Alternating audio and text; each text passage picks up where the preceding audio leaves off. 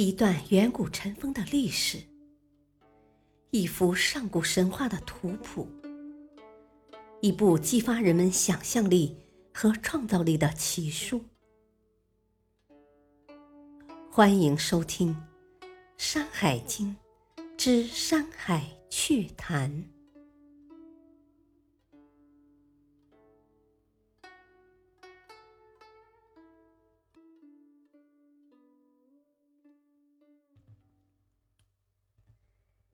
第二卷《海外北京二》，从聂耳国再向东是伯父国，伯父即夸父，所以伯父国其实就是夸父国。这里再次声明，《山海经》中出现的夸父有两种，一种是猿猴类的兽。首次出现在西次三经崇武山，称作举父；另一种才是大神夸父，神话中逐日而死的那一位。夸父逐日的故事，大家耳熟能详，原文讲的也很明白，这里不赘述了。关于夸父这个名字，按照字面的解释。当为大人长者，又或者是美貌的长者。盖夸可以解释为大，又有美貌的意思；而父比较贴切的解释是家长、率教者，即一家族长辈中负领导教育职责之人。由于夸父能与日昼走。而且他的杖竟能化为树林，学者们历来倾向把夸解释为大，即认为夸父是巨人。巨人夸父道渴而死，后文又说是被应龙所杀，丢下的杖化作了邓林或桃林。还遗下一个夸父国，夸父国人是夸父的遗种，但不知是他生前跟随他而来的，还是他死后才出现的。自然也是巨人，所以其为人大。不过他们为什么像巫仙国人一样，一手拿着一条蛇呢？大概他们也是巫师。手中拿着施展巫术的工具或象征身份的道具吧。至于他们和巫仙国人所拿的蛇颜色不同，或许是由于他们分属于不同的巫师派别，身份标记也不同的缘故。这里说到身份象征，夸父本人手中的那根杖，到底是什么杖呢？若以“父”字的结构从右举杖，字形从右字像举着一根杖而论，则此杖无疑是辅助行走的工具。然而夸父为神，他的杖也必有相当神性，否则不会化为桃林。另外，身为家长率教者身份，虽然必定尊崇。年纪却不必高大，所以未必需要辅助行走的手杖。考虑到这些，学者以为夸父之杖或许也是身份地位的象征，类似权杖。此外，夸父善走，而在上古时代未必有一条坦途供他演练飞毛腿绝技。他的走当然是翻山越岭、屡险登高。今天的户外运动需要登山杖，夸父之杖说不定也兼具这样实用的功能，不单纯是权杖。据此，学者们并不轻易将此杖译为手杖，而只称之为杖。在夸父国以东，有一座雨所积石山。学者反复论证，此雨所积石山并非西次三经出现的那座黄河冒以溪流的积石山。论证这件事儿不好玩，这里就不细说了。过雨所积石山，东边则是居英国，那地方的人一手把鹰。古书上有两种解释，一种解释为鹰是脖子上的肿瘤，另一种解释为系在官帽上的带子。如果鹰是官帽上的带子，那么就该按照古人的解释，言七人常以一手持观鹰也。他们为什么总是把着观鹰呢？估计也是怕帽子掉下来。明明用带子系住，还是会掉下来。那帽子戴在头上肯定不合适。无论是帽子的问题，还是脑袋的问题。居英国人都够蠢的，何必非要装扮成那不伦不类的样子呢？居英国以南，黄河的西北岸有长达千里的寻墓，这也没什么奇怪。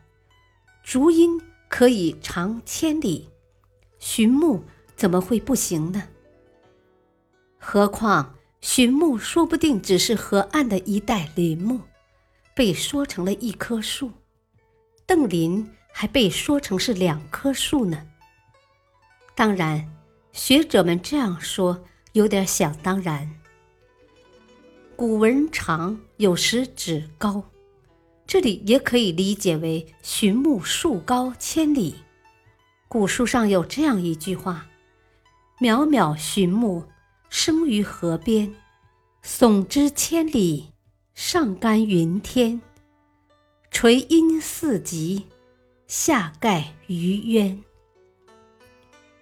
寻木能一直冲破云天，说明它的枝干正是向上伸展。不过，它的树荫又遮蔽了大地的四极，那它的树冠直径也非同小可，或许比枝干高度还要长。至于鱼渊，那里是太阳落下的地方，在大地的西极。后面还会提到，齐种国在居庸国以东。古人对齐种国的解释很有意思，说是七人行，脚跟儿不着地也。一望而知是踮着脚走路。在《淮南子》。地形训中的注释更加形象，其种民，种不至地，以五指行也。五指，此处指五指，用五指支撑，差不多也就是等于用脚尖支撑。看起来，齐种民是世界上第一支跳芭蕾舞的队伍，而且整天都在跳。不过，关于齐种国人走路的方式，还有另一种说法。古书上说：“七人南行，即北向也。”什么意思呢？那里的人向南走的时候，留下的脚印却是向北去。之所以会这样，是因为这里说的并非齐种国，而是反种国。反种国人的脚。反着长，脚跟向前，脚尖朝后。学者们认为，反种国就是齐种国，是依约类的另一种说法。故此，原文依约大种，应为依约繁种。在齐种国以东欧斯野这个地方，我们看到的图像是一个女子。正在吐丝。科学的看，女子当然不会吐丝，剥茧抽丝倒是很可能。那么，这又是一种抽象艺术了。或者当时的观察者恰好看到那女子在咬断一根丝线，误以为丝是从她嘴里吐出来的吧。三桑已经出现在北次二经环山，这里再次出现，两地三桑形象一致，都没有树枝，高度也相同，都是一百仞，两地方位也一致，都在北方。那么，也许这里就是环山，两地本为一地嘛。然而后文《大荒北经》中又有三桑，却是在一片竹林以南，水泽岸边，那方位也是北方，难道又是环山？未必吧。虽然是一样的树，长在不同地方。也没什么不可能，这里就不要牵强附会了。正如海外南京有范林，此处也有范林，但它们显然不是一片森林了。雾余山有地颛顼墓，颛顼号高阳氏，乃皇帝之子苍绎的儿子，也就是皇帝的孙子。根据《史记·五帝本纪》的注释，颛顼是他的名，高阳为有天下号，即得到天下的称号，或所兴地名。这一点和帝喾高辛氏相同。颛顼和喾都是皇帝的后人，那么他们是什么关系呢？是族亲。具体的说，颛顼应为库的伯父或叔父，他们之间的关系是这样的：皇帝生玄霄和昌邑，玄霄生皎吉，皎吉生库，而昌邑生颛顼，所以颛顼是皇帝以下第三代，而库。是第四代，颛顼辈分比库高，称帝也比库早。他死之后，库才成为帝喾，而库的父亲皎吉和祖父玄霄都没有成为帝君。帝颛顼还有一点比地库强，那就是老婆多。他大大小小有九个，而地库据说只有四个。三桑以东的平丘可谓百果园，那里两山夹谷，谷中有丘，气候一定很好，适合植物果树生长。本经最后提到的四种兽，其中两种的名字我们在前面见过。伯出现在西次四经中，曲山和这里的伯大同小异，方位也接近，大概是同一种动物。罗罗见于西次二经莱山，不过莱山罗罗是鸟，不同于此处状如虎的青兽。没有出现过的两种是陶图。和琼琼。古书说，陶图是青色的良马，而且关于马的颜色，正是引自《山海经》，但不知为什么，《山海经》本书却没有“色青”二字。